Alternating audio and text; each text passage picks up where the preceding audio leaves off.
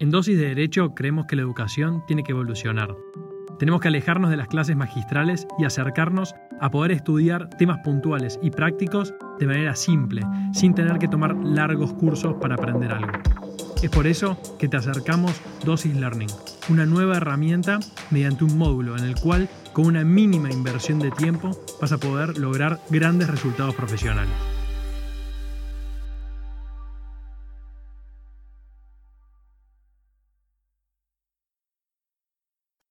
En este primero de dos episodios de Dosis de Derecho vamos a tratar un tema interesantísimo. Es inteligencia artificial y su aplicabilidad en el derecho. Tenemos una invitada de lujo que nos va a hablar de cómo se está abordando este tema en el mundo y en Argentina también. Así que quédate y escúchalo.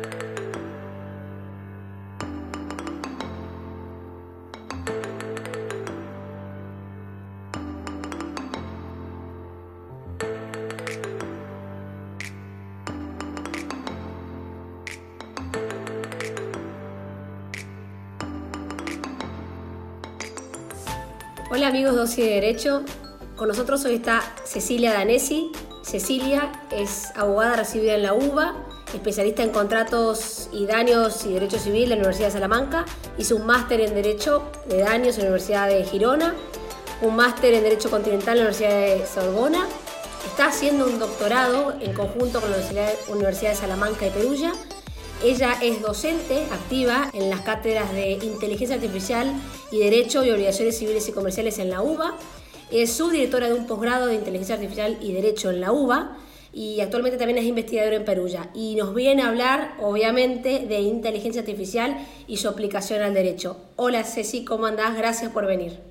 Hola Lu, hola Dani, gracias a ustedes por darme la posibilidad de estar acá compartiendo este tema que tanto me gusta y me apasiona. Así que feliz de estar acá con ustedes. Gracias por la invitación. Igual le quiero decir a los oyentes que vos estás en Italia, así que no viniste, estás eh, virtualmente en 5 horas de delay, así que te agradecemos mucho el tiempo y este es un tema súper de vanguardia eh, y te agradecemos un montón porque hay poca gente que tiene idea de lo que es y poca gente que enseña. Así que muchas gracias. No, por favor, gracias a ustedes. Además que esto, crear estos espacios donde se discutan, se debatan y se hablen de estos temas es muy importante precisamente para, para tomar conciencia del rol que ocupa la inteligencia artificial en la sociedad y principalmente en el derecho, ¿no? Claro, bueno, y hoy vamos a hablar, vamos a hacer dos capítulos, porque esto da para hablar todo eh, largo y tendido. da para todo, da para Vamos a hacer dos capítulos. Vamos a hablar del, del de qué es inteligencia artificial ahora y el marco general, eh, regulaciones generales, y un segundo capítulo, si te parece, hablamos de la aplicación en cada rama del derecho. Perfecto. Así que te dejo la palabra y con Dani te escuchamos atentamente. Bueno, a ver, en líneas generales, ¿no? Cuando hablamos de inteligencia artificial, primero así como, como una definición genérica, vamos a decirle, eh, de hecho, lo primero que tenemos que aclarar es que no hay consenso en torno a la definición de inteligencia artificial.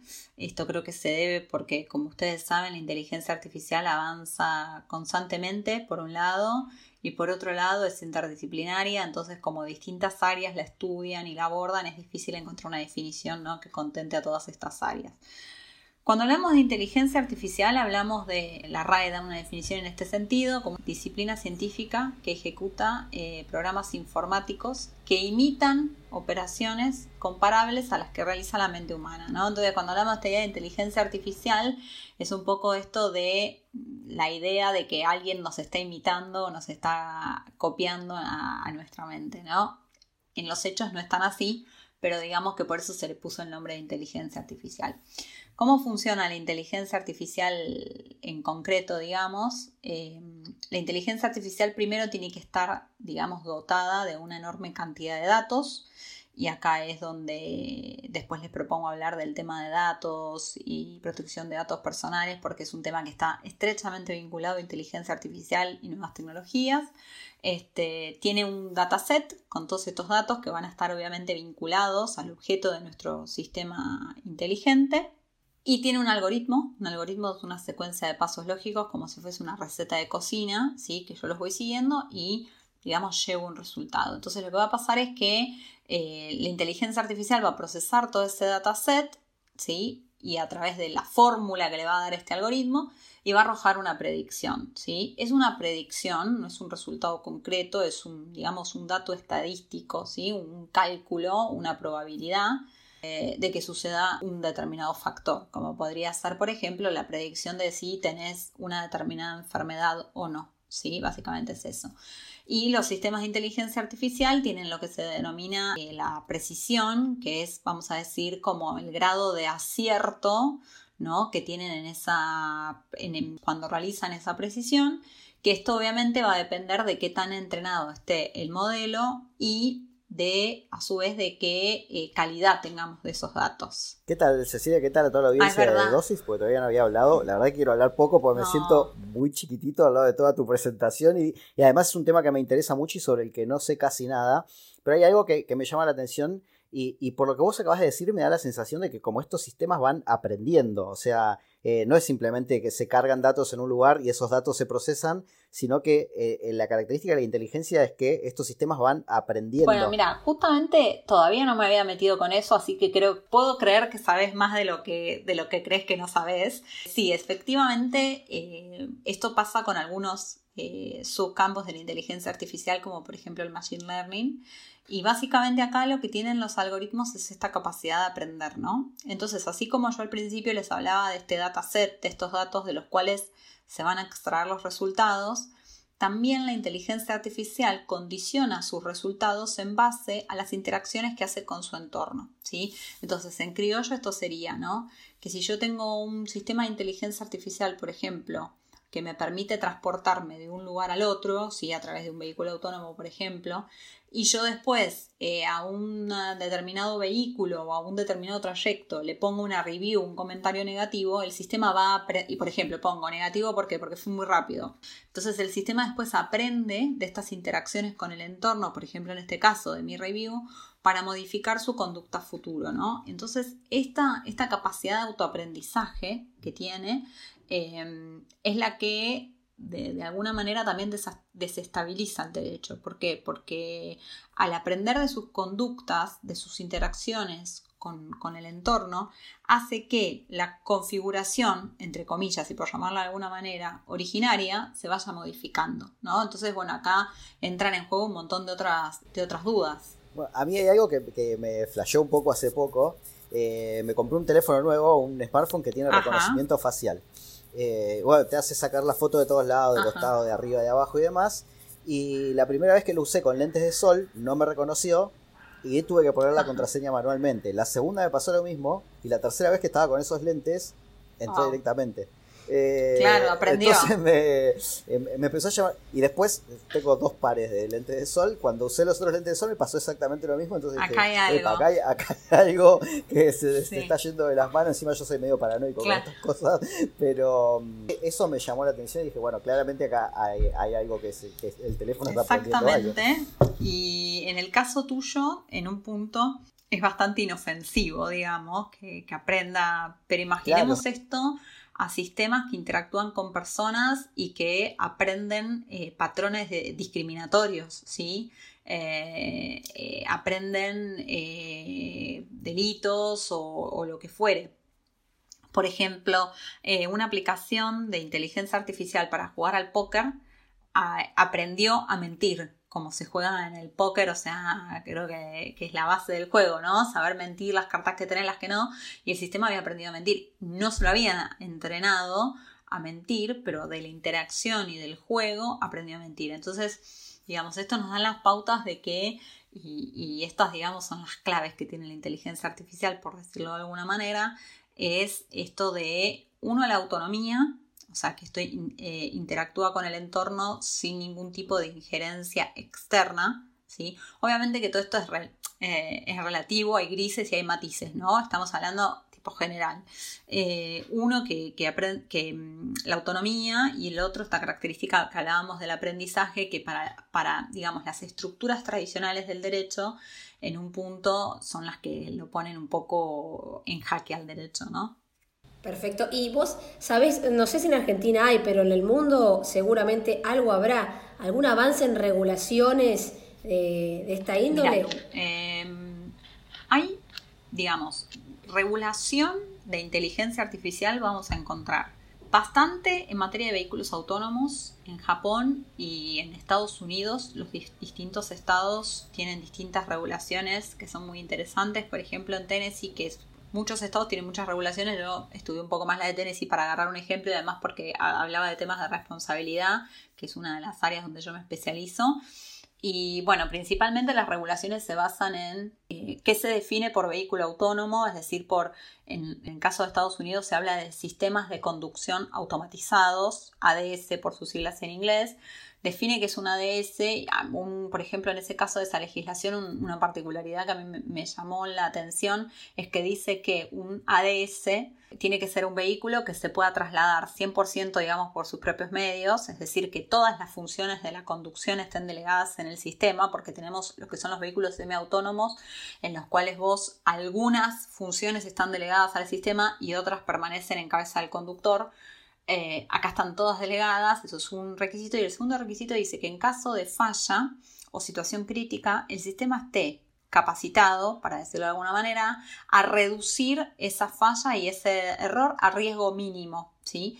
¿Y esto por qué? Porque muchas veces sucede que el sistema eh, de conducción automatizada se encuentra en un entorno con un área o con un elemento en el cual eh, desconoce. Entonces, en esos casos, generalmente lo que se hace es que emite una alerta para que el conductor retome la conducción, ¿no? Entonces, esto es muy importante porque lo que se está pidiendo es, ok, puede circular el vehículo autónomo solo, autónomo, o sea, con su autonomía, pero tiene que tener la capacidad de reducir eh, el riesgo, ¿no? Y esto me parece a mí muy importante por la producción de daños. Después otros puntos eh, que, por ejemplo, que a mí me llamó la, atención de esa legislación es que cuando habla de responsabilidad, habla de la responsabilidad del fabricante de ese vehículo autónomo, pero menciona en los casos en los que el ADS, el sistema de conducción automatizado, tenga la culpa. Entonces ahí eso me alertó porque como sabemos en nuestro ordenamiento jurídico tenemos sistemas objetivos y subjetivos de responsabilidad y esto, si quieren, en, nuestro segundo episodio lo, hablamos un poquitito más en profundidad, pero básicamente la idea es cómo la víctima prueba la culpa,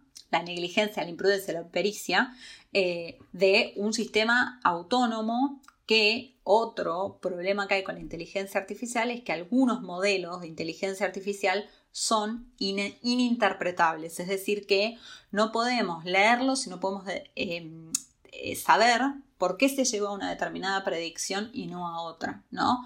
Entonces, bueno, esto imagínense todos los problemas que trae en materia de carga de la prueba y no solo de carga de la prueba, sino de derechos humanos, es decir, a vos vas a un banco, te deniegan un crédito, vos querés saber por qué y no puedes saberlo, o un sistema de inteligencia artificial te predice que vas a tener cáncer por la lectura de una radiografía de pulmón y no, no puedes saber por qué, es decir, en líneas generales esto es un problema, está la, opacidad, la oscuridad, le podemos decir. Este, entonces, bueno, esto de probar la culpa en el caso de los vehículos autónomos es algo que hace un poco de risa, de ruido, de risa también. Eh, porque es fuerte para la víctima que le pidan que pruebe la culpa. Este, siguiendo con el caso de Estados Unidos, en 2019 está la Algorithmic Accountability Act, que es una ley de habla de accountability y no de liability, que es una, diferencia grande que tenemos en lo que es la traducción para nosotros. O sea, las dos palabras serían responsabilidad, pero en, literalmente, o sea, no significa responsabilidad, accountability, sino la obligación de rendir cuentas, ¿no? Entonces, lo que este proyecto de ley que está en el Senado propone es que se tengan que realizar evaluaciones de impacto eh, en, estos casos que se utilicen sistemas de tratamiento automatizado y la utilización de datos. ¿no? Entonces yo creo que de alguna manera lo que propone más que nada este proyecto de ley es la prevención del daño y la evaluación de la circunstancia ex ante. Sacando estos casos que te acabo de mencionar de regulación, no encontramos en líneas generales, por supuesto esto cambia segundo a segundo y el mundo es muy grande, pero en líneas generales no hay una regulación específica en materia de inteligencia artificial. Sí lo que encontramos son montones de proyectos, este, de, no de proyectos legislativos en sí, sino más bien como instrumentos internacionales, regulación, eh, resoluciones, documentos, que plantean el estado de la situación y proponen eh, regulaciones este, o analizan el tema en busca de una regulación. Perfecto. Yo porque había leído, eh, cuando me vine, yo obviamente esto no sé, no es mi área, pero como te iba a entrevistar, un poco hice un research que me terminó apasionando el tema, que le pasó a Dani lo mismo, eh, y estaba leyendo que había una resolución del Parlamento Europeo que hablaba de e-personality, o sea, hablaba de personalidad electrónica. Mira, eh, a nivel europeo, que tiene bastante cantidad de documentos emitidos en la materia, tenemos el informe de la Comisión sobre Regulación de Normas de Derecho Civil en materia de robótica 2017, enero creo que es. Después tenemos el dictamen de también vinculado a inteligencia artificial, que creo que es de agosto del mismo año, que se también aborda un par de temas, no tanto como el primero, pero tiene un par de cuestiones importantes. Después hay un documento que si quieren también esto lo dejamos para la segunda parte, que es Liability for Emerging Digital Technologies, que se aborda específicamente el tema de la responsabilidad civil. Es un documento de trabajo, eh, eh, primero lo hicieron como un documento de trabajo anexo y después es eh, un documento que, que, emanado por el grupo de expertos de inteligencia artificial de la Unión Europea, que es súper interesante. Y después también está el white paper, que es de febrero de este año de 2020, que precisamente lo que busca este documento es como crear una inteligencia artificial confiable y segura en el marco de la Unión Europea. Entonces es un documento que está abierto a, que la gente plantee sus propuestas y básicamente tiene dos ejes que por un lado es el tema de, de las políticas públicas de la Unión Europea y por otro lado también aborda el tema de la regulación. Puntualmente, eso sería como para mí los documentos más relevantes en, Unión Europea. Hay un montón de otros, sí, hay eh, una comunicación Artificial Intelligence for Europe, hay un montón. Pero bueno, creo que estos son los, más que podemos sacar cosas más interesantes. Vos hablas de la personería jurídica electrónica, que sería la e-personality, está mencionado en el informe y en el dictamen de 2017 y acá yo siempre destaco esta particularidad que en el informe si uno lo lee así como detenidamente, encontrás que brindan como una posibilidad, como una alternativa, la idea de eh, dotar a los robots con una personería jurídica electrónica. Y en el dictamen posterior se opone a eso. Entonces digo, eh, justamente ese tema de la personería jurídica electrónica es un tema que trae mucho debate y precisamente también creo porque nos toca como las fibras nuestras humanas, como decir, ah, encima que es un sistema autónomo, encima que imita mis capacidades y encima también va a tener personalidad jurídica, va a tener derechos y obligaciones como yo. O sea, creo que en ese sentido un poco. Y mm, bueno, precisamente se opone porque dice que eso conlleva un riesgo moral inaceptable, porque no se puede comparar con las sociedades, porque las sociedades en última instancia el que responde es un humano, hay una persona humana atrás, este, bueno, etcétera, etcétera. Es decir, esto del, de la e-personality trae bastante discusión. Se me ocurre en relación con esto que mencionás de la e-personality, hace tiempo ya que se viene hablando de los derechos humanos de cuarta generación en cuanto a nuestro desarrollo como individuos online. Eh, pero esto sería como ir más allá porque es aceptar por ahí una nueva calidad de individuo y bueno, como decís, dotarlo de derechos y obligaciones.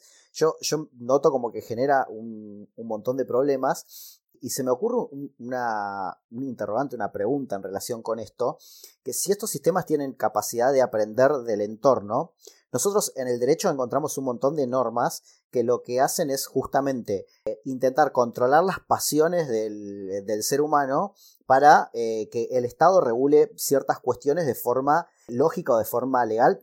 Puntualmente apunto al derecho penal, o sea, el derecho penal está pensado para que, para que por ahí lo que hace el Estado se acerque más a una noción de justicia y no a la pasión popular de venganza que hay después de un hecho. Entonces se me ocurre también el riesgo de que estos sistemas aprendan del entorno y del entorno que van a aprender es por ahí más del entorno social, tiene un, un, clamor hacia algo que en principio aparece como ilegal o como ilógico, pienso en la pena de muerte, por ejemplo. Entonces los riesgos que se puede llegar a generar si algún sistema de estos aprende de esas pasiones en lugar de, eh, de actuar de conformidad con las reglas que rigen el Estado desde el contractualismo, pienso, ¿no? Eh, es súper interesante, bueno, filosóficamente, por ahí ya me estoy yendo mucho de mambo de lo, de lo práctico, pero... No, no, pero totalmente, sí, sí, está vinculado con eso también. A ver, hay, hay varios puntos eh, en base a lo que decís vos que estoy totalmente de acuerdo. Primero, el punto de los sesgos que tenemos como sociedad, además del respeto por las normas, sino los sesgos que tenemos, este, que en sí no constituyen un delito o una falta en líneas generales, pero están presentes y esos sesgos los traspolamos a los sistemas inteligentes, ¿sí? Eh, y esto es un problema muy grande. Bueno, vos habías mencionado la discriminación, por ejemplo. Bueno, un área, o sea, yo me especializo en inteligencia artificial y también en género, y por ejemplo, en materia de género, eso es, es, un problema muy grande. O sea, en realidad no solo en materia de género, sino el problema es para todos los grupos minoritarios y vulnerables que con la inteligencia artificial de alguna manera se compran todos los números de la lotería para permanecer en esa situación de vulnerabilidad y de discriminación. ¿Por qué? Eh, por ejemplo, un informe de la, de la, ONU reciente da cuenta que 9 de cada 10 hombres y mujeres tienen sesgos en torno a las mujeres. O sea, 9 de cada 10 hombres y mujeres, no es que es un problema eh, de hombres, es un problema social. De esa sociedad sesgada hacia las mujeres es de donde nosotros extraemos los datos para hacer los sistemas de inteligencia artificial. ¿sí? Eh, les cuento así brevemente algunos casos, aunque creo que, ya eh, nos estamos yendo un poco de tiempo. Eh, Amazon, por ejemplo, largó al mercado un sistema de inteligencia artificial, no lo largó al mercado, era para que, digamos, evaluaba los currículum que presentaban en Amazon, digamos, para llegar a un puesto laboral. Si bien en el currículum no había que especializar si era hombre o mujer, el sistema de inteligencia artificial, si por ejemplo decía presidenta de la Asociación de Mujeres Abogadas, ponele, cuando detectaba que era una mujer, por inferencias que hacía en la lectura del currículum, automáticamente le daba un puntaje menor. ¿Por qué? Porque el sistema había sido entrenado con los datos de la compañía de 10 años para atrás, en los cuales en esos 10 años los únicos o la mayoría de los que habían accedido a puestos calificados y vinculados con IT y con las nuevas tecnologías, este, eran hombres y también eran hombres los que habían recibido las mejores calificaciones. Entonces, por eso a las mujeres les daba menos puntaje. El sistema lo tuvieron que eliminar, obviamente.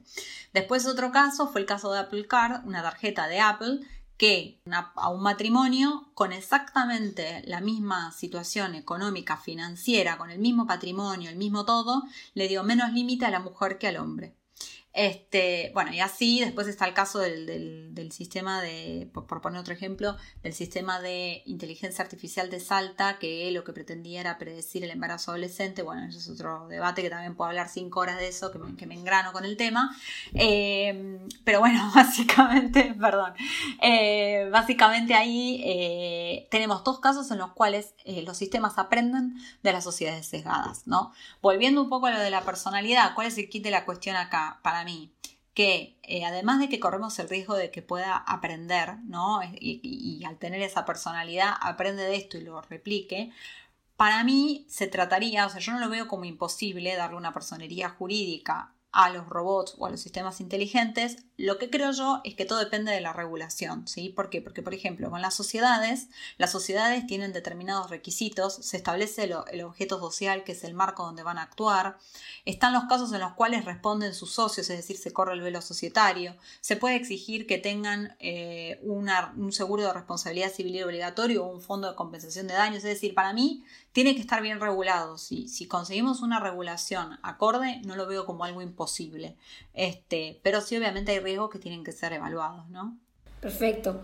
Bueno, como nos quedamos con poco tiempo, no sé si sé si queréis agregar algo más, pero yo le quería dar un poquito a la gente de, de un panorama de la inteligencia artificial en el derecho, en qué, a ver, en qué se puede, qué áreas toca. Toca un montón de áreas, como vimos, toca el tema de la, de la, de la personalidad electrónica, hay inteligencia artificial aplicada en, en autos autónomos o hay inteligencia artificial en incluso eh, también en las redes sociales, el tema de, de los derechos de las imágenes, que vamos a hablar en el próximo capítulo, derecho a las imágenes, eh, derecho a la privacidad, el tema de reconocimiento de datos para la prevención y seguridad, eh, reconocimiento facial, perdón, para la prevención y seguridad, el tema de Big Data, Data Mining, Machine Learning, que vimos un poco, el tema de blockchain, también inteligencia artificial aplicada en la justicia, que, que ahora se habla de justicia 4.0, que podemos hablarlo en el próximo capítulo también, Inteligencia artificial aplicada en el trabajo eh, para automatizar métodos.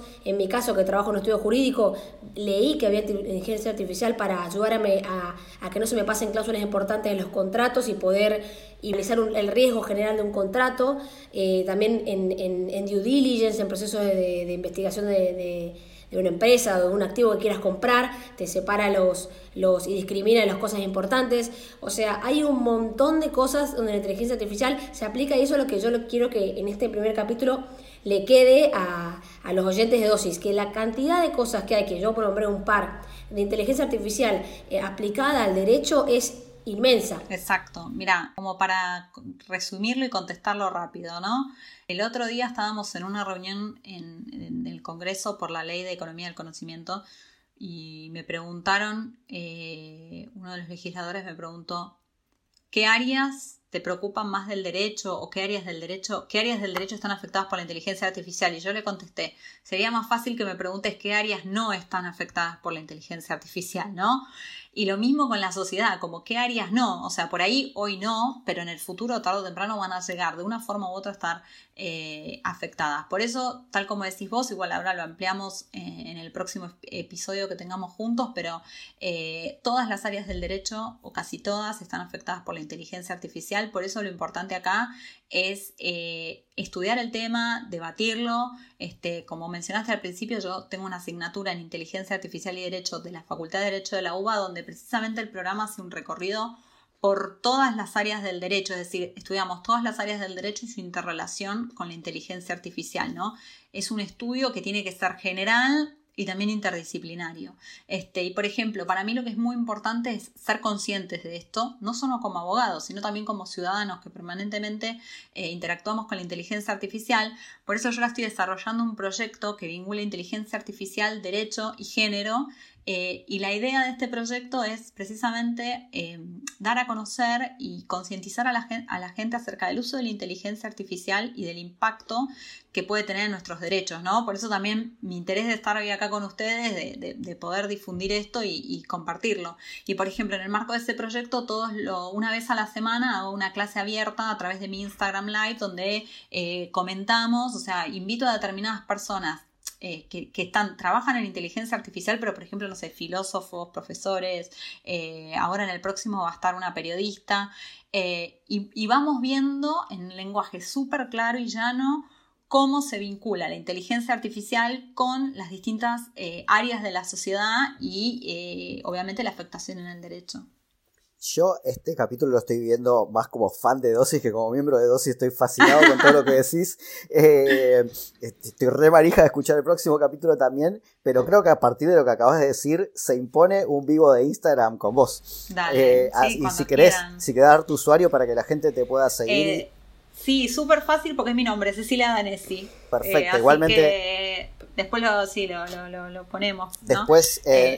Ceci, quería también aprovechar que vos lo sacaste al tema, que lo iba a decir al final, para todo el mundo lo que quiera eh, adentrarse un poco más, porque esto estamos dando vuelo de pájaro, pero para todo el mundo que quiera adentrarse un poco más, hay una, un programa de actualización en la UBA, que vos sos subdirectora, ¿puede ser?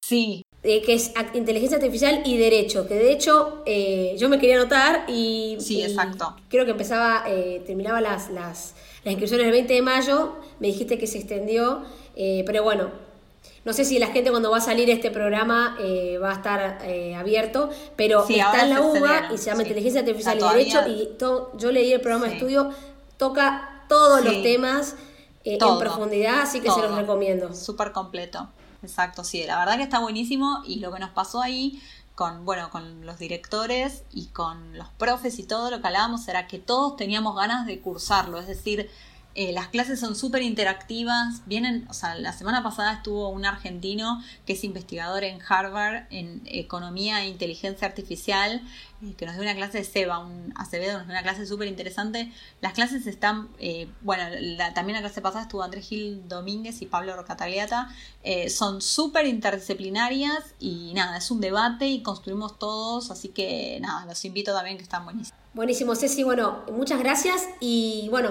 eh, amigos de Dosis, espérenos el segundo episodio que vamos a hablar temas mucho, mucho también más candentes que son las responsabilidades de la inteligencia artificial.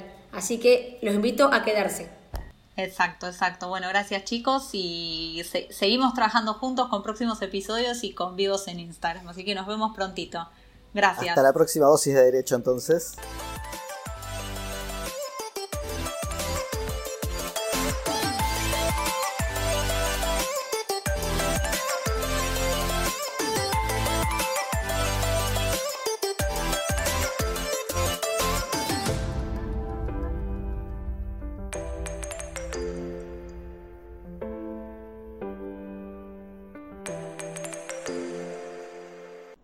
Te gustó este episodio, no te olvides que hay muchos más en la plataforma de audio que elijas. Estamos en Spotify, en Apple Podcasts, en YouTube, en todos lados. Así que no te olvides de ir y buscar lo que necesites.